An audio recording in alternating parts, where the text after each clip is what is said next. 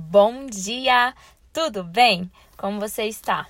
Eu espero que você esteja muito bem. Seja bem-vindo ao nosso canal do Discípulo Online para mais uma segunda de primeira. Temos uma palavra da parte do Senhor para você hoje. Então, que o seu coração esteja aberto e preparado para ouvir aquilo que o Senhor quer te dizer.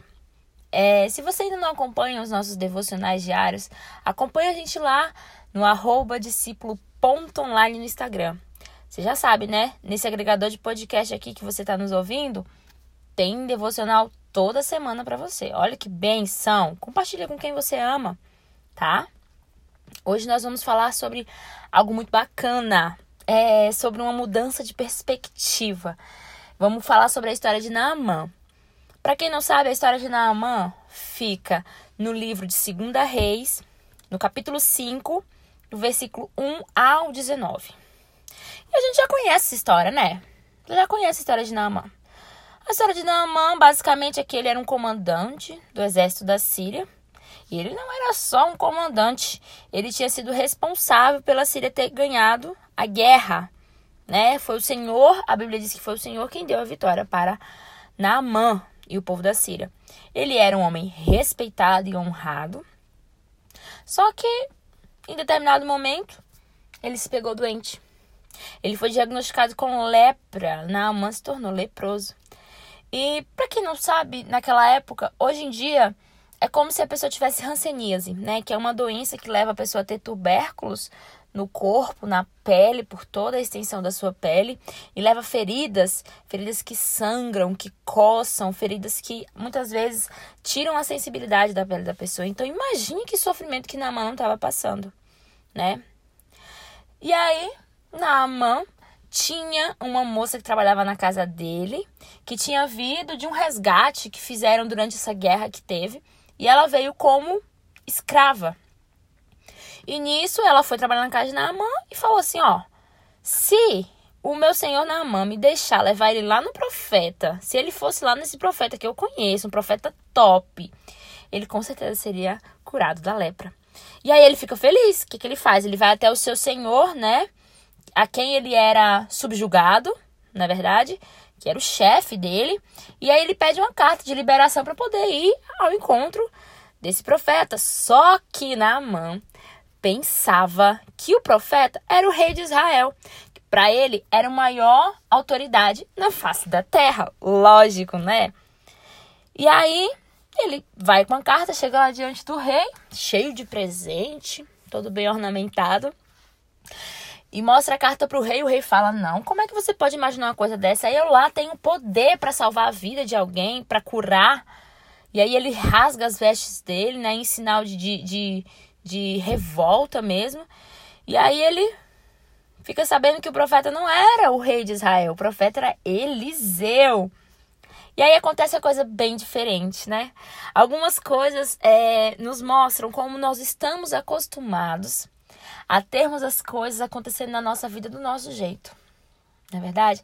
Às vezes a gente tem aquele padrão, ah, Deus vai agir na minha vida, mas Deus vai me dar um casamento, vai ser assim, assado, eu vou casar e tal, ou eu vou arrumar aquele emprego e vou trabalhar de tal horário até tal horário. Não.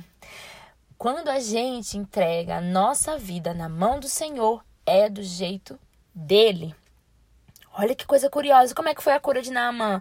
Naamã achou que Eliseu ia colocar a mão sobre as feridas dele e ele seria curado. Só que Deus, ele age de um jeito totalmente diferente. Naamã achava que por ele ser comandante do exército da Síria, ele seria tratado de uma forma por Eliseu, ele teria várias regalias. Mas não, Naamã nem saiu na porta para falar com ele, mandou alguém dizer, ó, é o seguinte, Eliseu tá falando para você lá no rio Jordão e mergulhar sete vezes. Ele ficou revoltado, né? Que ele pensou assim, poxa, mas tem tanto rio mais limpo aqui na cidade, por que, que ele me mandou mergulhar logo lá nesse rio? E aí o pessoal que tava com Naaman falou assim, mas meu senhor, se ele tivesse pedido alguma coisa mais difícil, mais cara, você não, não teria feito? E aí ele, né, voltou a si e resolveu obedecer o profeta. Não deu outra. Naaman ficou curado da lepra. E a Bíblia diz que ele ficou com pele de criança. Pensa, imagina você, na sua idade que você tem agora, né? Tem uma pele de criança renovada. Imagina que legal. Olha como Deus é perfeito, né? Ele não entrega a bênção pela metade, Deus entrega a bênção inteira. Amém. E quatro coisas que me marcam na vida de Naamã. As coisas não acontecem da forma como ele imagina. Ele não era imune a ficar doente. Por mais poderoso que ele fosse, por mais dinheiro que ele tivesse, ele não era imune. Ele não seria curado pelo rei, né? A autoridade maior que tinha na terra naquele momento não era o rei. Porque Deus tinha dado é, o poder de ser profeta a Eliseu. Outra coisa, não tinha como ele comprar a sua cura. A Bíblia nos diz que Naamã levou muitos presentes e Eliseu não aceitou nenhum deles. A Bíblia diz que ele insistiu muito, mas Naamã não aceitou. Né? Não tinha como comprar aquela cura, porque foi Deus quem deu, né? E a cura não vinha da forma como ele imaginava. Nessa manhã, eu quero que você pare um pouco e reflita nas coisas que acontecem na sua vida, no que você ainda quer que aconteça. Entregue ao Senhor nessa manhã. Ore ao Senhor e peça: Senhor, faz do teu jeito. E é impossível não ser surpreendido pelas coisas que Deus faz. É impossível não se sentir maravilhado diante da maneira como o Senhor age. Que o Senhor possa nessa manhã quebrar todo o paradigma da nossa mente. Que Ele venha nos tirar desse eixo que nos guia aqui na terra de forma humana, carnal, que nós possamos ter um olhar celestial. Que o Senhor nessa manhã tire as escamas dos nossos olhos e tudo aquilo que a gente imagina que seja para ser de uma forma, seja da forma que o Senhor quer. Nós entregamos a nossa semana nas mãos do Senhor e eu espero que Deus tenha falado grandemente com você. Até a próxima segunda. Eu espero você aqui, hein?